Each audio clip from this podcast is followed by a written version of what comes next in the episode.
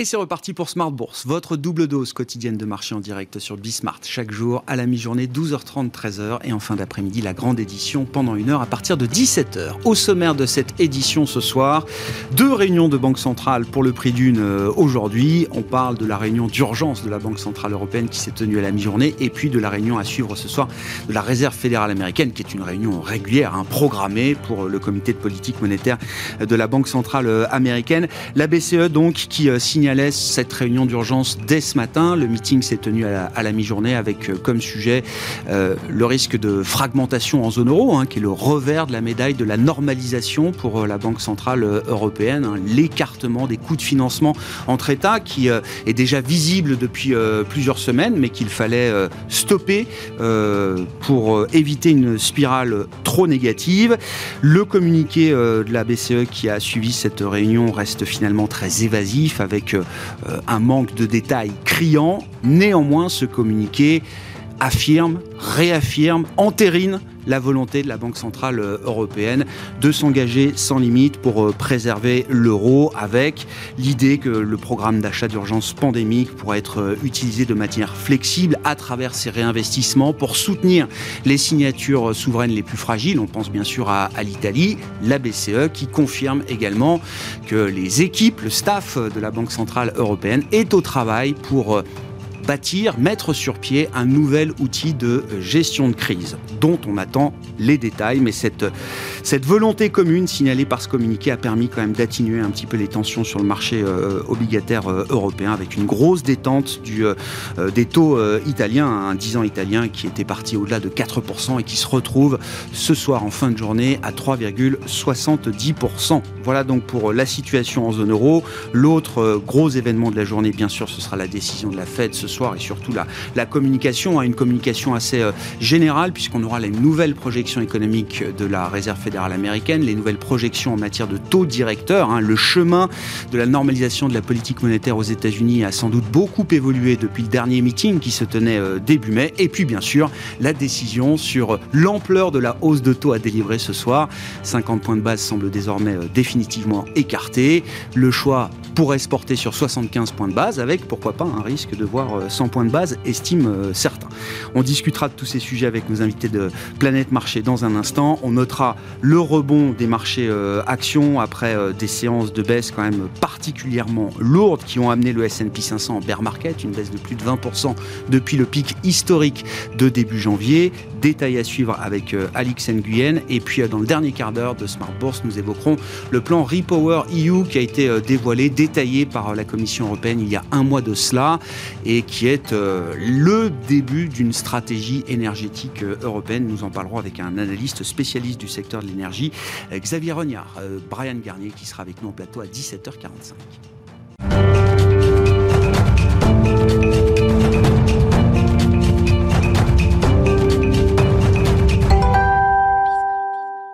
Une journée de rebond qui se confirme en fin de séance pour les actions européennes. Les détails du jour avec Alix Nguyen. Le CAC tâche de maintenir son rebond après l'annonce par la BCE de la création d'un nouvel outil visant à éviter une fragmentation dans la zone euro. Pour rappel, la BCE a annoncé ce matin un conseil des gouverneurs non programmé, une réunion décidée alors que les spreads entre les emprunts d'État des différents pays de la zone euro se sont récemment creusés, dont ceux entre l'Allemagne et l'Italie. Les responsables de la BCE ont discuté d'une part d'une stratégie destinée à protéger l'intégrité de la zone euro. Ils se sont à réinvestir avec flexibilité les échéances du portefeuille d'obligations euh, constitué depuis 2020. Et puis le Conseil a mandaté euh, les services compétents de l'eurosystème, mais aussi ceux de la Banque centrale, afin d'accélérer la mise au point d'un instrument de prévention de la fragmentation. En Europe, le stock 600 des banques signe la meilleure performance sectorielle. À Paris, BNP Paribas, Crédit Agricole et Société Générale sont en nette progression.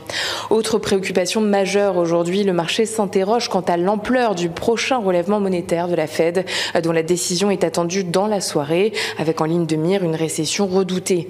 Sur le plan des indicateurs à suivre aujourd'hui, aux États-Unis, les ventes au détail en mai ont baissé de 0,3% après une hausse de 0,7% en avril. Des chiffres qui donnent du crédit au scénario pessimiste d'une prochaine retombée en récession. Autre indicateur pour le moins décevant, la production manufacturière de la région de New York s'est de nouveau contractée au mois de juin, du fait notamment, d'après la Fed locale, d'un rallongement des délais de livraison. Son indice Empire State est ressorti à moins 1,2 ce mois-ci contre moins 11,6 au mois de mai. Du côté de l'inflation, les prix à l'importation ont augmenté de 0,6% le mois dernier en rythme séquentiel après une hausse de 0,4% en avril. À noter corps poussé des carburants, ils se sont néanmoins tassés de 0,3%. Tendance, mon ami, deux fois par jour, 12h30, 17h, les infos clés de marché avec Alix Nguyen dans Smart Bourse sur Bismart.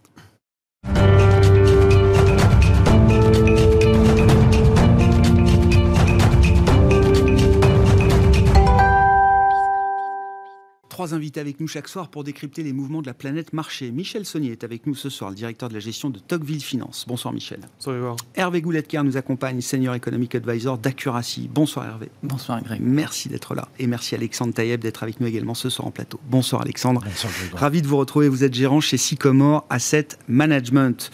Bon, deux réunions de Banque Centrale pour le prix d'une. Je crois même qu'il y a le Brésil aussi qui doit communiquer une décision de politique monétaire euh, ce soir. Mais si on parle de la, de la Fed et même de la BCE peut-être euh, avant la Fed, euh, comment vous comprenez le besoin qu'a eu la BCE de créer cette séquence de communication surprise euh, aujourd'hui, euh, Alexandre? L'emballage est important, sachant que les banquiers centraux ne manquent pas d'occasion de s'exprimer. La BCE d'ailleurs tenait un meeting officiel il y a moins d'une semaine. Christine Lagarde parle à peu près tous les deux jours. Isabelle Schnabel, membre importante du board, s'exprimait hier soir à Paris sur le sujet de la fragmentation, qui a été l'objet donc de cette réunion ad hoc, impromptue, pourquoi est-ce que la BCE a eu besoin de créer cette séquence de communication aujourd'hui? Oui, surtout qu'elle a craqué une semaine après euh, une, intervention. Donc, euh, le pourquoi, c'est que la séance euh, qui s'est déroulée lundi sur les taux, en fait, ce qu'on a vécu, c'est en une journée un micro-remake de 2011. Il y a eu un assèchement de la liquidité sur les taux courts. Il y a eu une explosion des spreads, surtout sur les pays périphériques. Et donc derrière, euh, on a Schnabel qui nous explique qu'en gros, euh, whatever it takes pour sauver l'euro. Quoi. Un engagement sans limite pour défendre l'euro dans le cadre du mandat. Exactement. Et donc à partir de ce moment-là, euh, la réunion d'urgence 1 est justifiée par rapport à ce qu'on a vu lundi parce que la BCE ne, veut surtout pas qu'il y ait un emballement à la hausse sur les taux.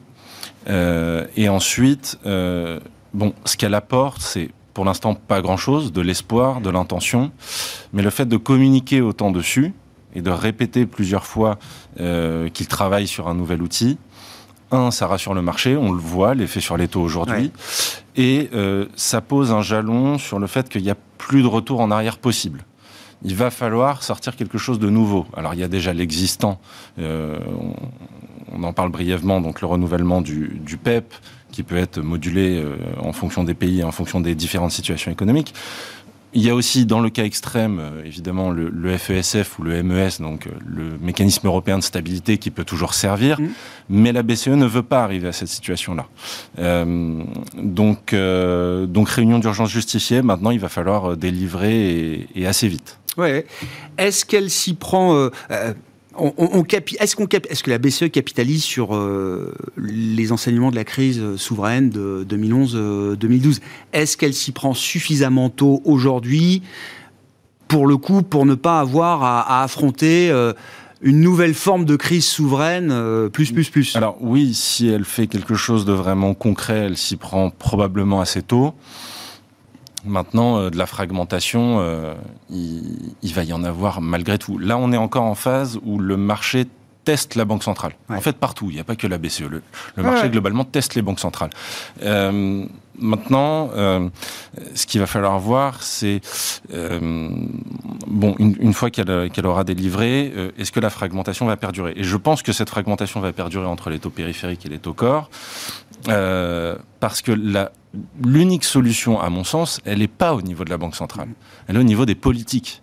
Il faut aller vers la mutualisation des dettes. Mmh. C'est extrêmement long. On en parle depuis 2012.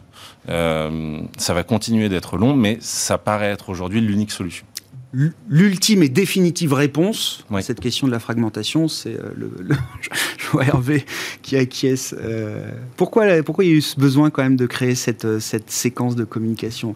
Quand on se lève le matin à 8h et qu'on voit la BCE organise une réunion ad hoc impromptue sur le sujet de la fragmentation, on se dit, oula ça met un peu de stress dès le matin et on se demande si les banques centrales ou la BCE en, particulier n'est pas en train de, de, paniquer un peu.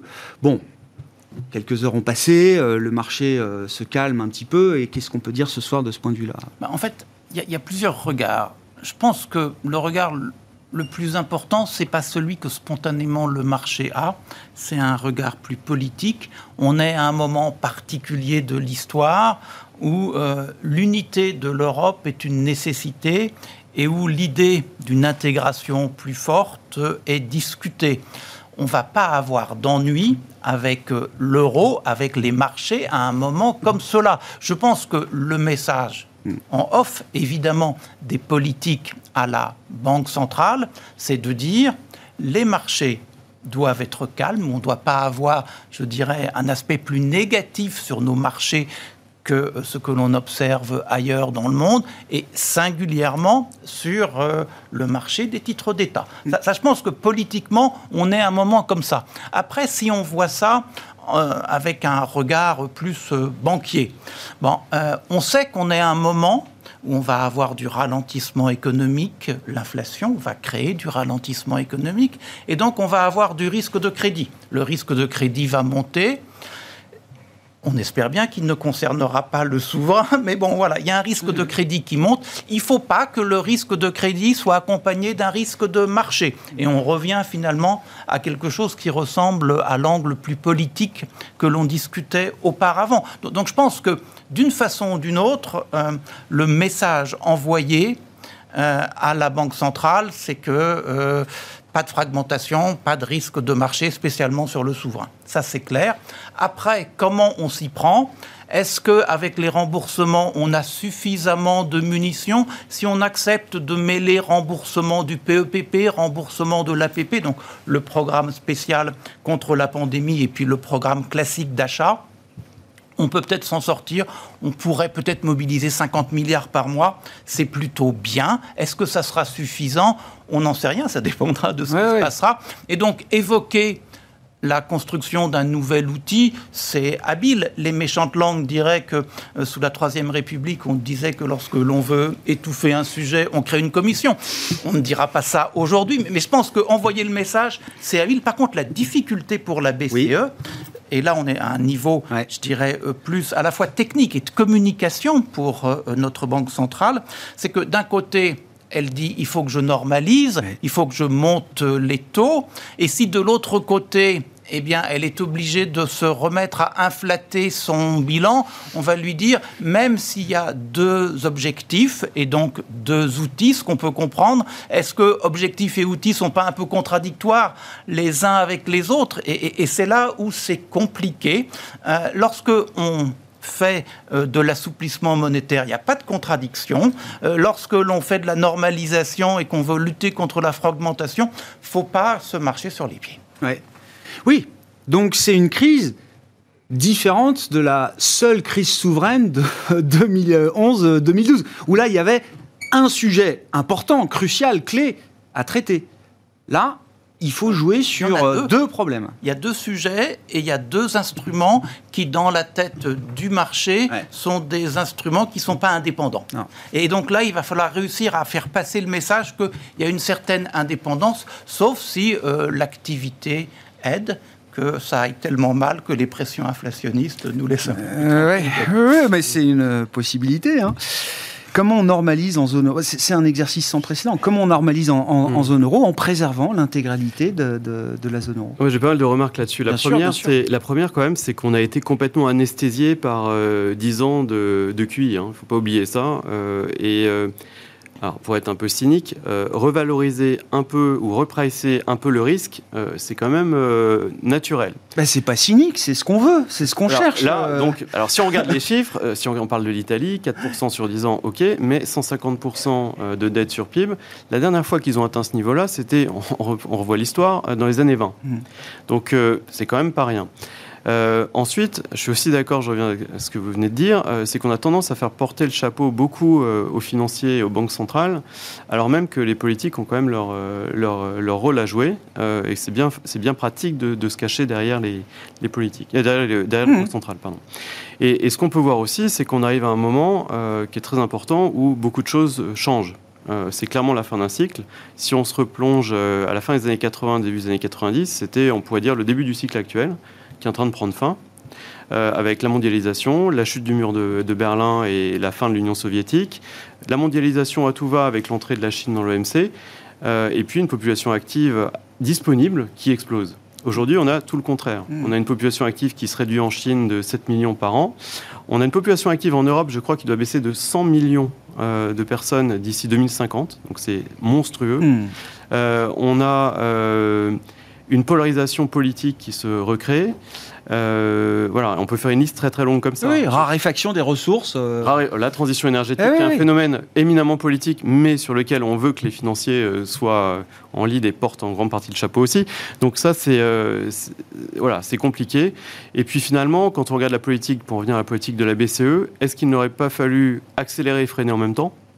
C'est-à-dire euh, commencer par augmenter les taux tout en maintenant une politique d'assouplissement monétaire. Alors, mmh. Alors c'est peut-être pas très orthodoxe, mais on aurait peut-être évité les déconvenus qu'on vit aujourd'hui. Ça, c'est oui, ça fait un peu pilote d'Orali, quoi. Mais euh... bah, écoute, pointe. Oui, c'est ça. Voilà. c'est exactement ça. Ouais. Euh, Bon, mais ça, c'est oui, c'est le passé. Enfin, c'est pas comme ça que qu'on a décidé de traiter la situation. Non, mais c'est dommage. Ça, montre toujours un manque de, planification euh, sur tous les sujets à moyen long terme. On est toujours dans la réaction et pas dans l'anticipation. Et ça, c'est un peu dommage. Et, du coup, là, euh, pour euh, les, deux investisseurs, concrètement, est-ce qu'on a quand même l'idée d'un backstop ou d'une intention de backstop suffisante de la part de la BCE pour se dire bah tiens le la dette la signature italienne elle équivaut à la signature allemande euh, dans l'idée que la zone euro euh, est pleine et entière, en tout cas défendue par une banque centrale, en attendant euh, une finalisation de la construction politique. D'une certaine manière, c'est le retour d'un certain put de la BCE. Maintenant, je partage complètement le propos qui était tenu avant, c'est qu'il faut arriver à la mutualisation politique de la dette souveraine.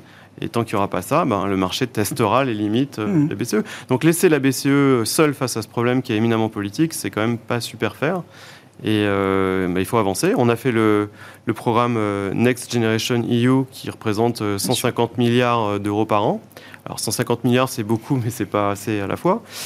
c'est un premier pas. Il faut espérer que ça, que ça, ça permette de poser la première pierre d'un d'une construction solide. Oui, d'ailleurs, dans son discours sur le risque de fragmentation, Schnabel, elle met bien les choses dans l'ordre. Elle dit la réponse, c'est la réponse politique. Next Gen EU est une première étape pas suffisante.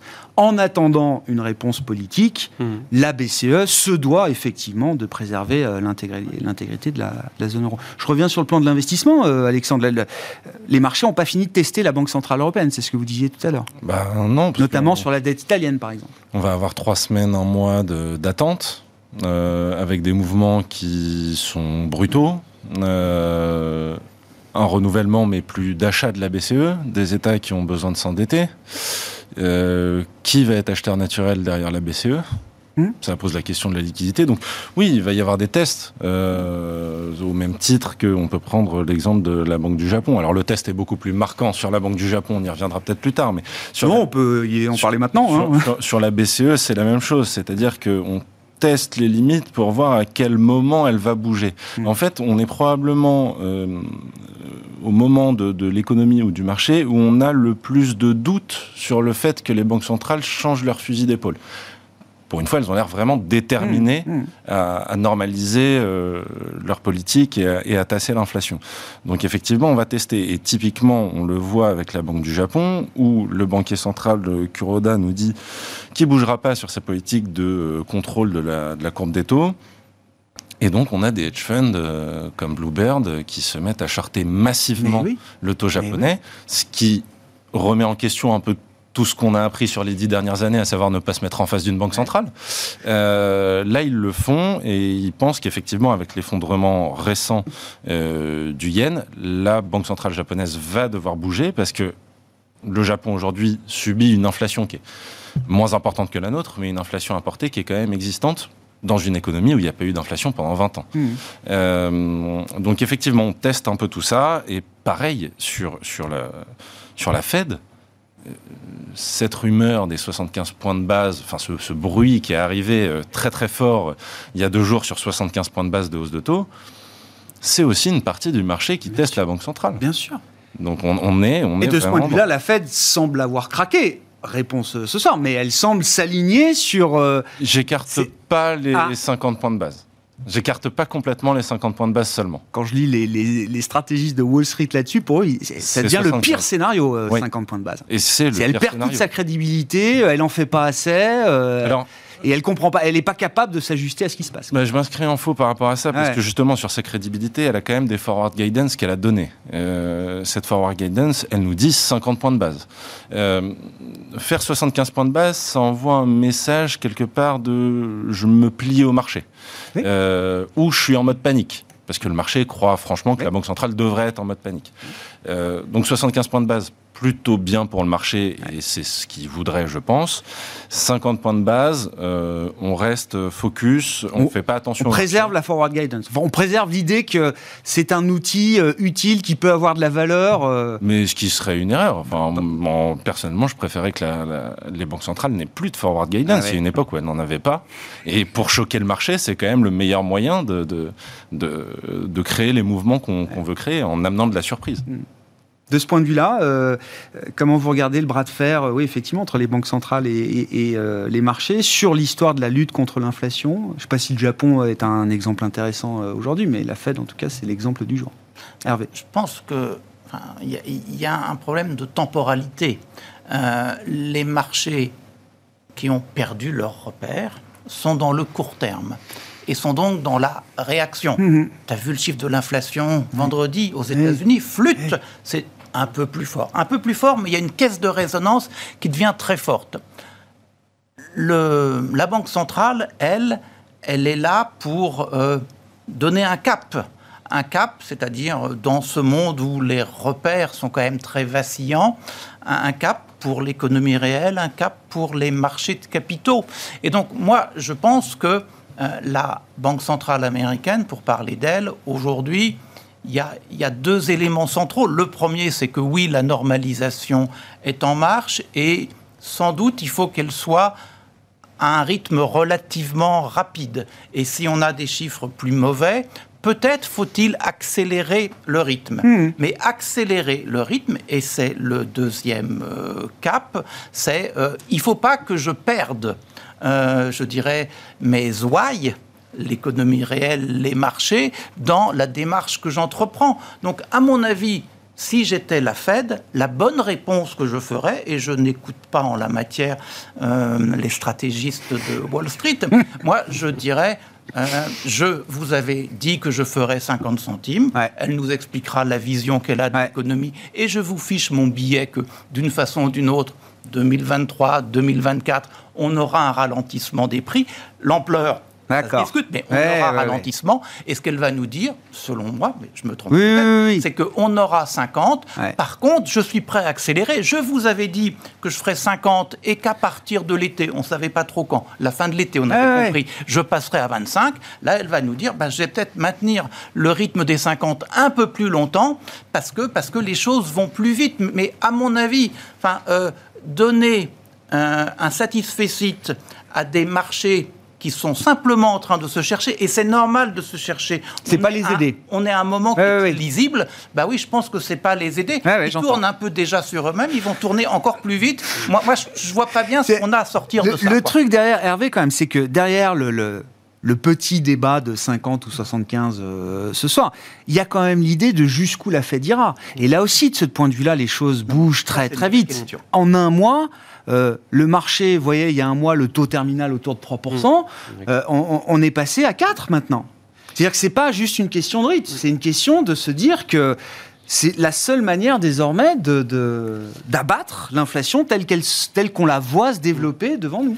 Bah, c'est le sujet dont on... ouais, c'est le sujet dont on parle depuis euh, allez Six mois bientôt un an. mais- Oui, un an, oui, oui, bien sûr. À chaque oui, fois oui, qu'on se voit, on parle de Oui. qu'est-ce qui dépend du conjoncturel et qu'est-ce qui sera à terme plus structurel.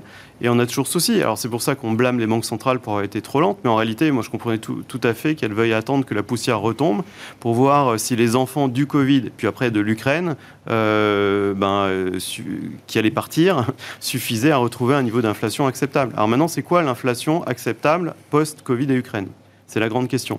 Si c'est 3%, euh, ben, on n'est pas loin du compte en fait. Parce que si on veut un taux réel aux États-Unis à, à 1, euh, ben, avec des taux, euh, un taux terminal à 4%, ben, la messe est dite. Ouais. Maintenant, euh, si on tombe à 5, euh, parce, pour toutes les raisons qu'on a mentionnées, transition énergétique, repolarisation, Mhm. euh, population active manquante, etc., là, on a un souci et on peut imaginer que les taux vont continuer à décaler vers le haut.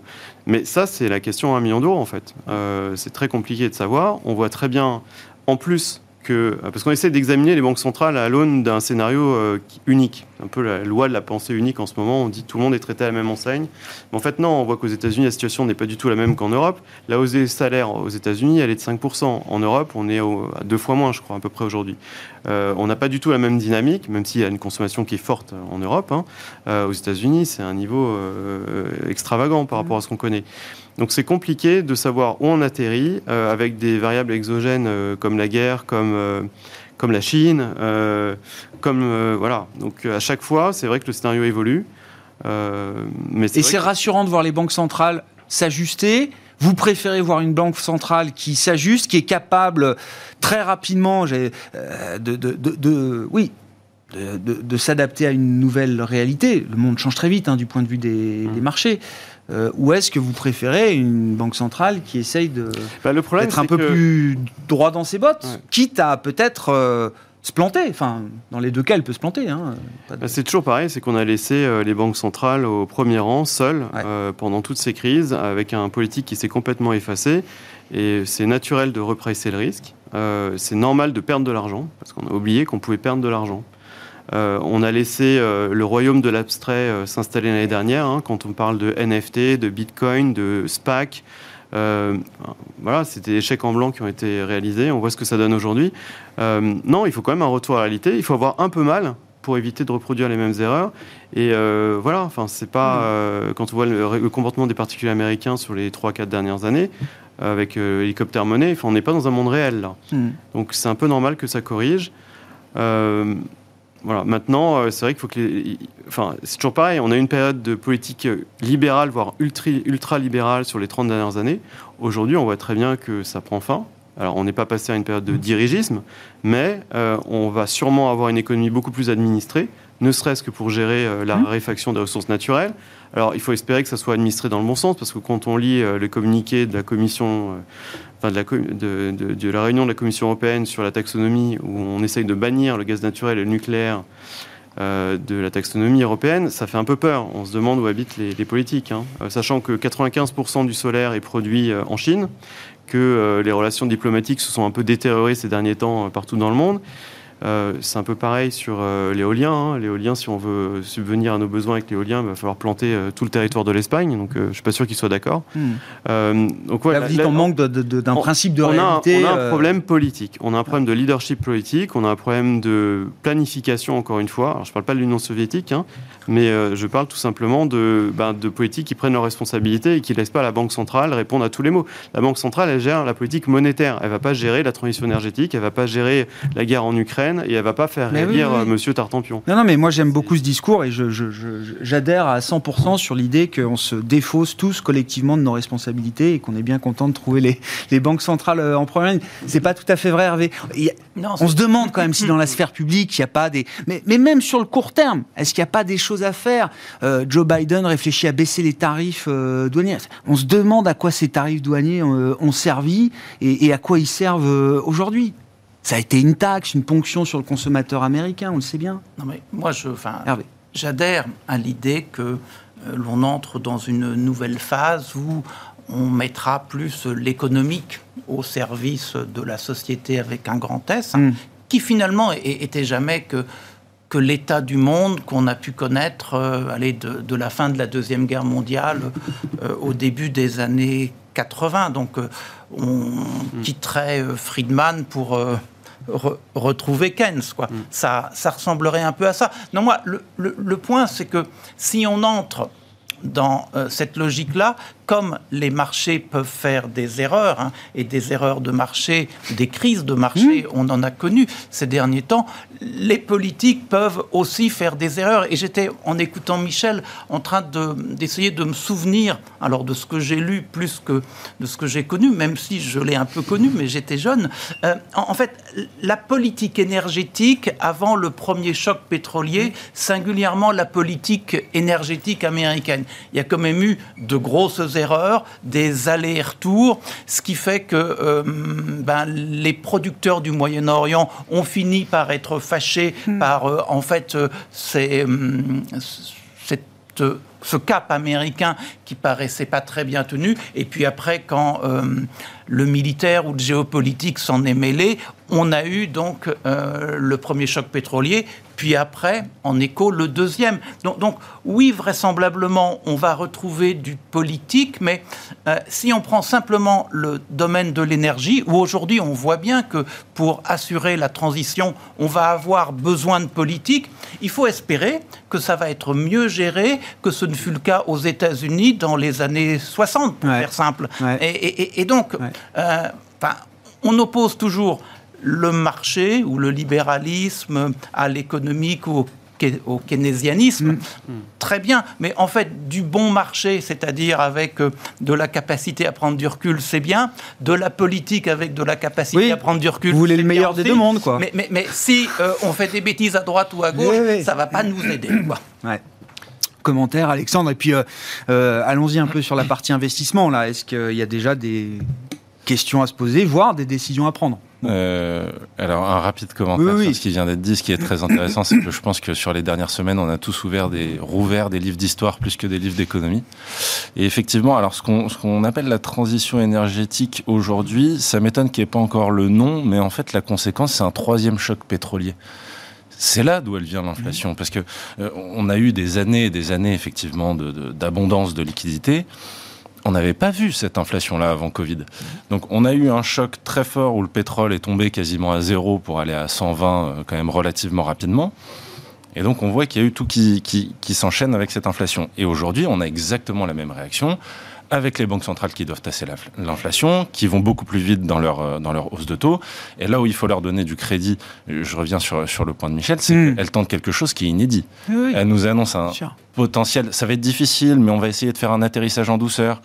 Euh, 73-74 et 1980-81, ça c'est fini par une récession.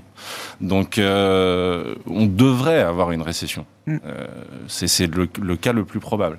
Mais, euh, mais effectivement, Certains faut- estiment qu'une récession courte suffirait à euh, valider l'idée d'un atterrissage en douceur. Ah oui. Que pour moi, le scénario d'atterrissage en douceur, c'est au-delà d'une récession d'un ou deux trimestres euh, qui se calcule avec un ou deux chiffres après la virgule. Tout à quoi. fait. Deux trimestres de croissance négative, c'est. Ce probablement serait- le meilleur Voilà, scénario. c'est ça.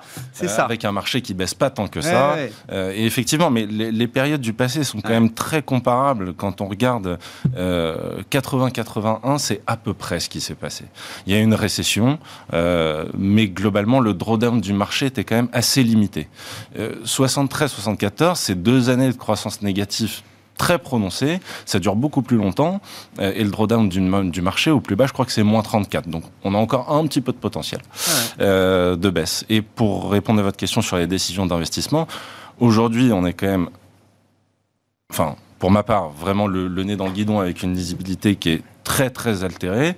Euh, à partir de ce moment-là, euh, j'ai plutôt tendance à essayer de blinder mes portefeuilles au maximum pour comme on dit, espérer le meilleur, se préparer pour le pire.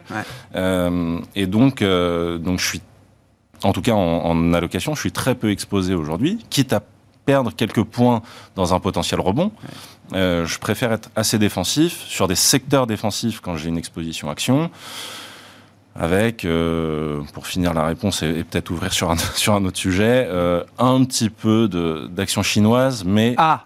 mais il y a un mais, euh, de manière très parcimonieuse et sur des secteurs bien précis, parce que typiquement la technologie, parce que si le, le, le pouvoir en place aujourd'hui est content avec la réglementation sur les grosses boîtes de tech, euh, il peut y avoir d'autres secteurs qui seront touchés, l'immobilier, la santé, etc. Donc je fais quand même très attention. Mais sur la euh, hors Chine, je me souviens très bien, il y a 15 jours, 3 semaines, la discussion sur le plateau, c'était euh, est-ce que l'obligataire redevient intéressant Que ce soit du sans risque ou du crédit, ça y est, on retrouve de l'attrait relatif, le risque rendement est beaucoup plus acceptable, etc. en absolu, c'est le cas. D'accord. Euh, Donc ça allait encore plus euh, aujourd'hui avec euh, la correction obligataire et la correction du crédit qui s'est poursuivie. Oui, disons que ça, fait très longtemps qu'en crédit notamment, on n'a pas été payé pour le risque. Aujourd'hui, on l'est. Mais à court terme, quand je dis à court terme, c'est dans les mois qui viennent. Ah on ne sait pas jusqu'où le stress et le test va aller. donc j'ai plutôt tendance aujourd'hui à encore éviter le crédit. J'y reviens pas tout de suite, mais effectivement, c'est quelque chose qu'on regarde de plus en plus. Hmm. Michel, sur la partie investissement. Euh, et, vous me disiez, on en parlait avant l'émission, mais c'est intéressant, ça rejoint là aussi le discours. Alors, c'était plus sur des, parties banques privées ou gestion privée. Les clients appellent. Alors, il y a ceux qui appellent, euh, ils sont inquiets, stressés, etc. Mais il y a aussi des clients qui appellent en se disant, euh, tiens, est-ce que c'est pas une occasion 4% sur le 10 ans italien? Tiens, est-ce que ça vaut pas le coup? J'appelle mon banquier. Oui, bah, il y, a deux phénomènes. Le premier, c'est que bah, on est mieux quand on a perdu 30% sur le Nasdaq pour se poser la question d'acheter que quand on a pris 80%, euh, 80% en, deux 6 mois. Oui, en deux ans. Donc, euh, bon, déjà, c'est un peu naturel et c'est un peu du bon sens. Et le deuxième, euh, en fait, aux États-Unis, ils sont en train de changer de prénom féminin. Avant, ils étaient au Tina. Alors, Tina, ça, elle a fait son temps. Maintenant, on est à Tara donc, il y a, il y a des, il y a des, euh, il y a des alternatives raisonnables ah, aux actions. Raisonnable. le R pour raisonnable. D'accord. Et, euh, et, oui, Tara a raison, puisque avoir du high yield en Europe à 5,5% de spread, ça commence à se regarder. Alors, je suis d'accord. franchement, on ne sait pas où ça va s'arrêter, mais c'est mieux que quand c'était complètement écrabouillé. Hein.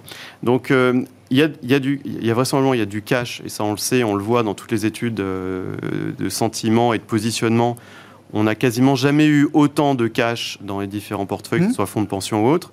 Donc il y, a forcément, euh, quand on a des mouvements aussi brutaux de correction, une opportunité de commencer à réinvestir un peu la part de nos cash. Donc ça, c'est tout à fait naturel. Maintenant, euh, méfiance euh, dans ces marchés-là. Euh, on l'a vu, hein, les trois dernières semaines, on avait vraiment l'impression d'être euh, imbécile quand on était euh, peu risqué ou quand on était plutôt défensif. Hmm. Et c'est exactement, alors pour l'avoir vécu pour le coup, ce qui s'était passé entre 2000 et 2002 sur le Nasdaq. pour, pour mémoire. Hein, c'est les bear market rally, c'est ça? Exactement. Alors le bear market rally, c'est le truc qui vous tue, littéralement. Entre 2000 et 2002, le Nasdaq, il a pris 8 fois, il a rebondi 8 fois de plus de 20%. D'accord? Pour, in fine, perdre 75%. Sur la période Sur la période. Bon, j'ai perdu quelques collègues sur ce mouvement-là, euh, mais franchement, c'est des choses à garder en tête. Et là, j'ai retrouvé un peu ces conditions-là. C'est que tout rebondit, on a l'impression que finalement... D'ailleurs, on se posait, il y a trois scénarios, atterrissage en douceur, récession ou euh, stagflation. Euh, il y a, je, suis désolé, mais il y a moins d'une semaine, le scénario de l'atterrissage en douceur, c'était quand même ce qui commençait à être privilégié. Oui, oui, bien sûr. Et là, on reparle de récession. Donc, franchement, euh, donc oui, je pense qu'il y a beaucoup plus de choses. c'est même un euphémisme à faire aujourd'hui qu'il y a six mois. Euh, maintenant, les conditions de marché sont très, très compliquées. Mais par exemple, sur le crédit, qui est, semble-t-il, la porte d'entrée rationnelle, mmh. raisonnable pour des, gros investisseurs, avant oui, pour les actions, j'ai plus. Alors, euh, on est quoi À 8, 8,5% de, de taux pour du high yield américain mmh. C'est 500 points de base de, spread. Bah, Même si on a une récession américaine, on est couvert de ce risque-là aujourd'hui avec ce, type de rendement en fait, en ce moment, on est revenu, et c'est plutôt bon pour nous qui sommes des gestions actives, à la nécessité de différenciation et de, sélectionner précisément les titres. Donc c'est valable sur le crédit, que ce soit investment grade ou high yield, c'est valable sur les actions aussi. un titre qui a, je signe pas son nom, qui a une production en Roumanie, qui est assimilé de loin aux États-Unis à l'URSS, hein, euh, qui euh, vend pour 50% de son chiffre d'affaires en Asie et surtout en Chine, euh, et qui est basé en Italie boursièrement, ah bah, il a toutes les qualités pour passer par la fenêtre. Hmm. C'est ce qui s'est passé. Est-ce que c'est un mauvais business? Non. Est-ce que c'est un business qui va survivre? Oui. Est-ce que c'est bien valorisé aujourd'hui Franchement, ça devient attractif. Maintenant, c'est de l'Italie, c'est de la Chine, c'est de la Roumanie. Ah bon, ben, compliqué. Ouais. Mais il y, a des opportunités. en fait, c'est toujours pareil. Si on est, comme, comme disait Hervé, euh, des court-termistes absolus, euh, frénétiques, un peu comme le caméléon. Bah, normalement, non.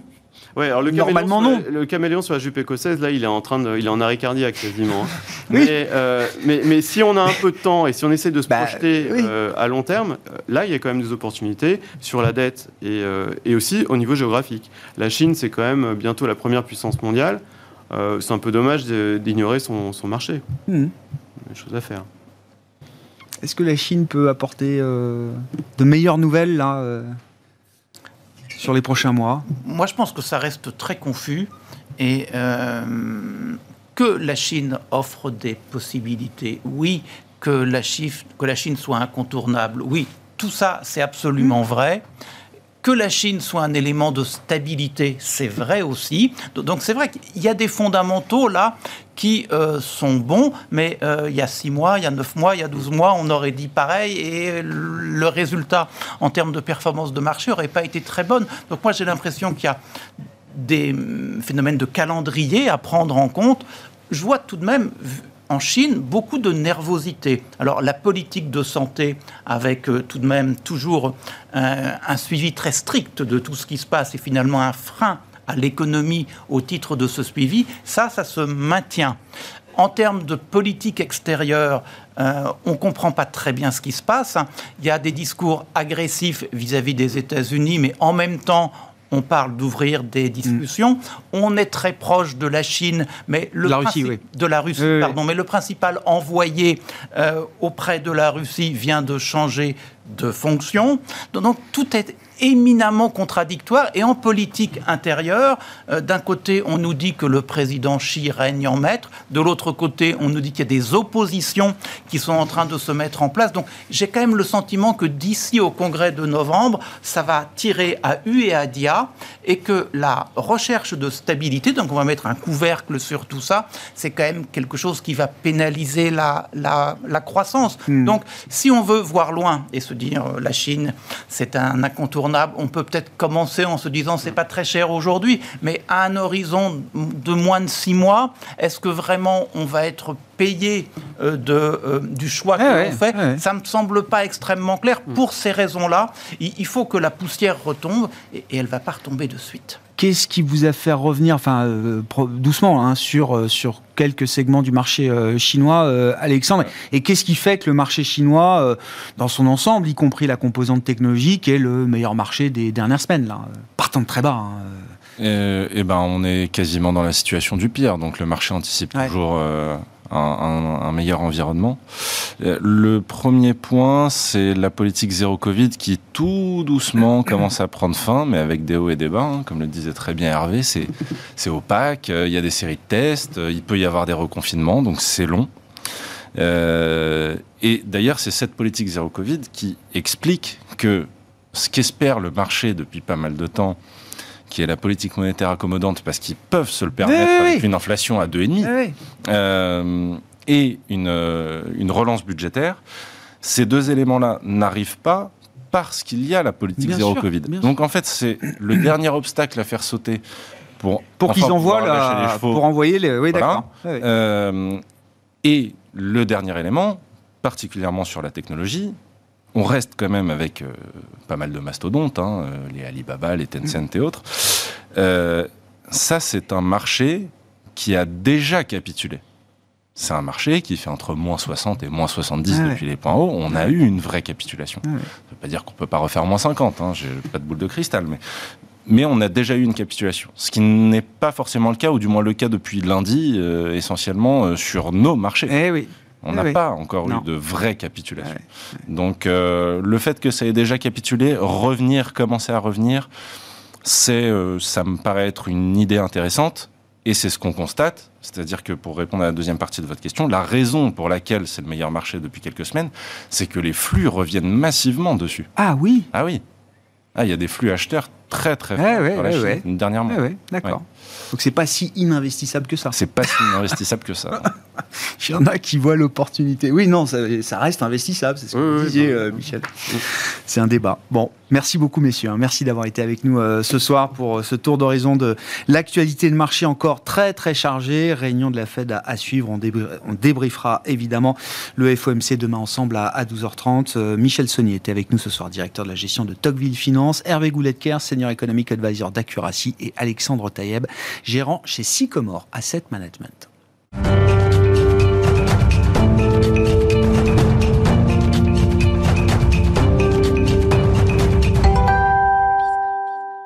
Le dernier quart d'heure de Smart chaque soir, c'est le quart d'heure thématique. Le thème ce soir, c'est celui de la stratégie énergétique européenne, une stratégie embryonnaire mais qui prend forme avec le plan Repower EU détaillé par la Commission européenne il y a un peu plus d'un mois et qui doit être finalisé bien sûr, notamment sur le plan euh, politique avec la, la validation attendue au, au plus haut niveau. Nous en parlons avec Xavier Rognard, analyste chez Brian Garnier et spécialiste du, euh, du secteur de l'énergie euh, au sens large. Xavier, bonsoir. Bonsoir. Bienvenue, merci beaucoup d'être d'être avec nous. Bon, on avait Next Gen EU, on a désormais Repower EU, alors qui répond à différentes problématiques, les problématiques de court, terme avec euh, avec euh, la Russie, euh, bien sûr, mais également l'idée étant de se projeter un peu plus long terme sur bah, une stratégie européenne énergétique. Qu'est-ce que vous retenez des détails qui ont été livrés il y a un peu un mois de cela maintenant, Xavier? Alors, déjà, si on reprend un petit peu les, les bases, euh, Repower EU, l'objectif, c'est de mettre fin à cette dépendance euh, vis-à-vis du, gaz russe.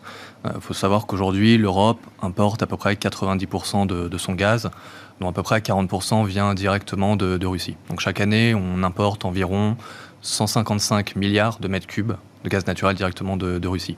Il y, a, plusieurs euh, leviers pour, mettre fin à cette dépendance. La première, c'est tout simplement d'importer le gaz euh, d'autres euh, d'autres pays.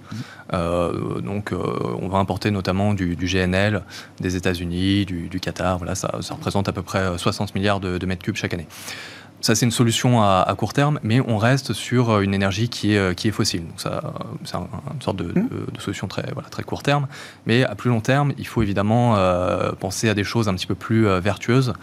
Euh, un des leviers, ça va être notamment de développer tout ce qui est biométhane. Donc, toujours du gaz naturel, mais qui est, euh, qui est renouvelable. Ce biométhane, il peut venir notamment euh, de la digestion de, déchets agricoles, du, gaz de décharge, de bouts de stations d'épuration également. Une autre solution évidente dont on a beaucoup parlé ces, derniers temps, c'est l'hydrogène vert. Mm. Là, on peut faire à peu près une cinquantaine de, de milliards de, de mètres cubes Ouais. euh, chaque année, donc à peu près un tiers euh, finalement des, des importations de, de gaz russe. Et là, sur euh, ces euh, 50 milliards de mètres cubes, on va en produire à peu près 50% au sein de l'Europe, vraiment une production domestique, ce qui va notamment nécessiter une accélération du déploiement des, des capacités de, de renouvelables. Donc ça, c'est un élément euh, intéressant dans, dans le cadre du, du plan EPOEU.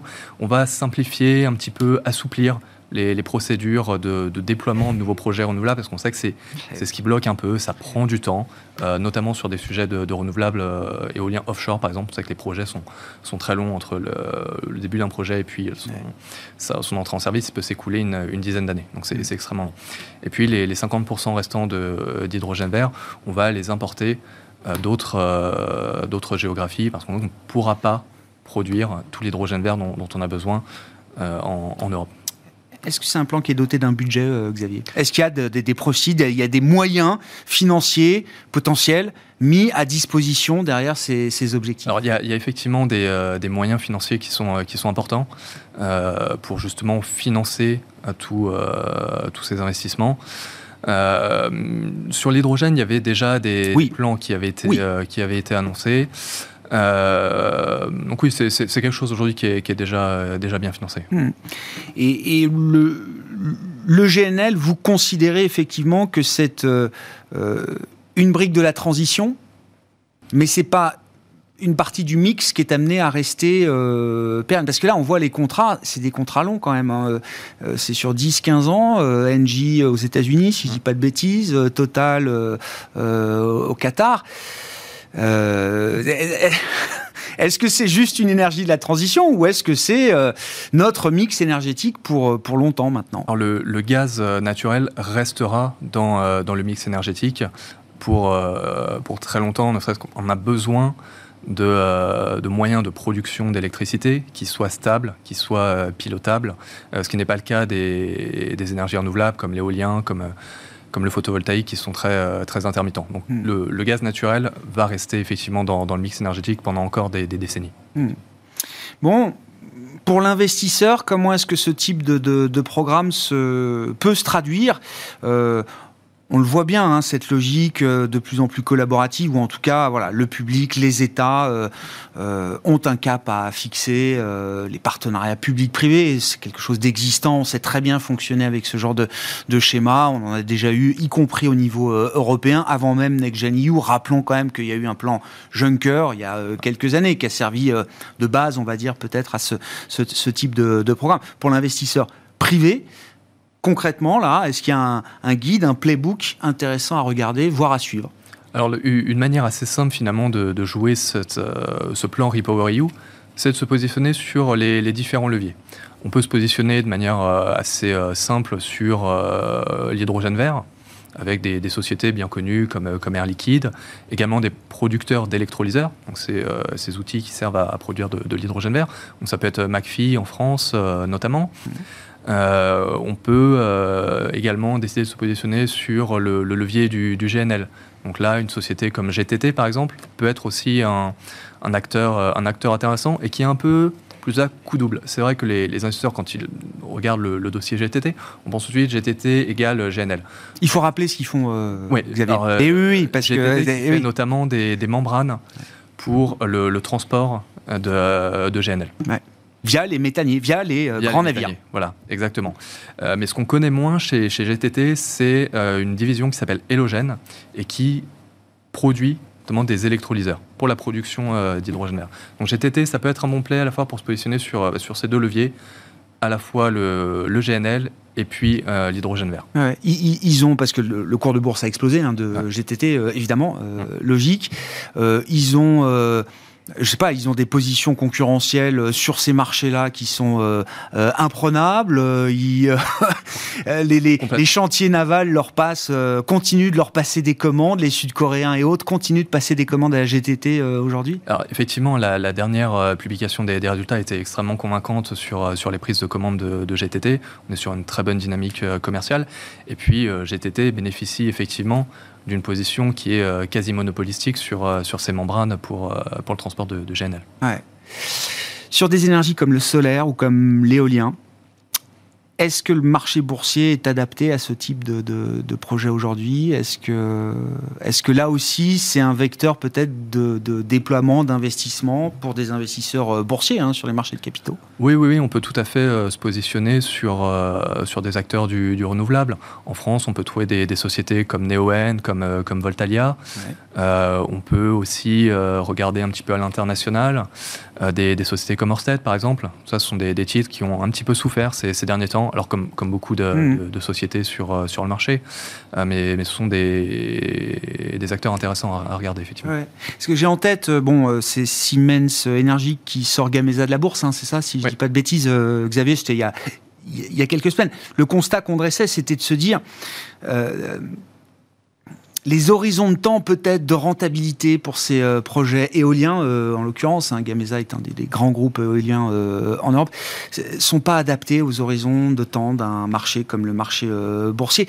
Les rentabilités espérées sont peut-être pas celles qui conviennent aussi à des investisseurs boursiers aujourd'hui. Alors est-ce que ça peut se réconcilier ou est-ce que Siemens Energy non a raison de dire à un moment il faut prendre des décisions et se dire qu'on est mieux dans le privé Alors sur, sur l'investissement dans le renouvelable, je pense qu'il faut vraiment distinguer d'un côté les équipementiers, effectivement euh, des, gens dans les capital goods qui produisent effectivement les, les- les turbines, où là c'est compliqué, on, on sent effectivement la, la pression notamment d'acteurs chinois. Ouais.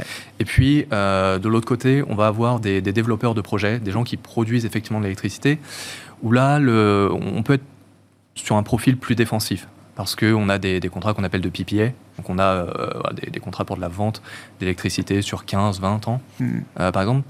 Et donc là, on est, on est plus à l'aise, même s'il y a aussi effectivement de, la pression sur, euh, sur les marges.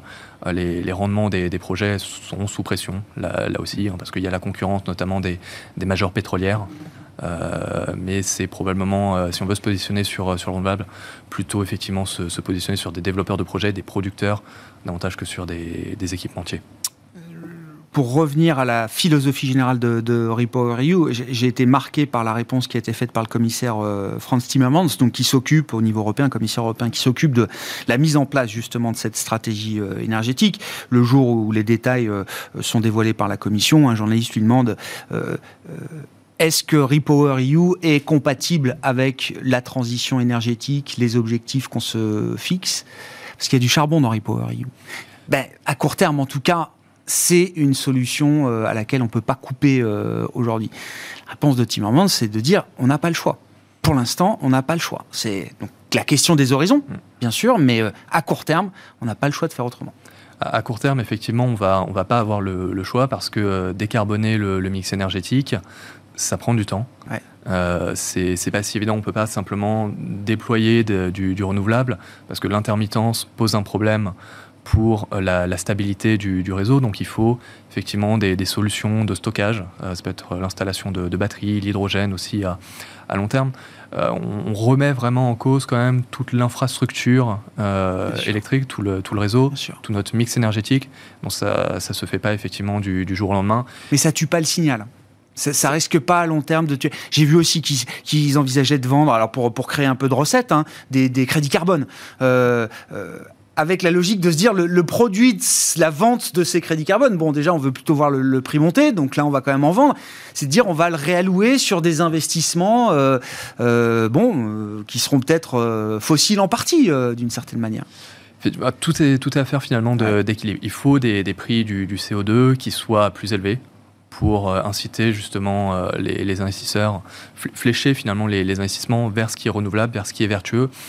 Et en même temps, effectivement, il ne faut pas des, des, prix trop élevés, mm. parce que euh, on le voit, le, le, le prix de l'énergie euh, qui est en train de, de, flamber littéralement, ça met aussi un petit peu en, péril euh, la, la, croissance économique.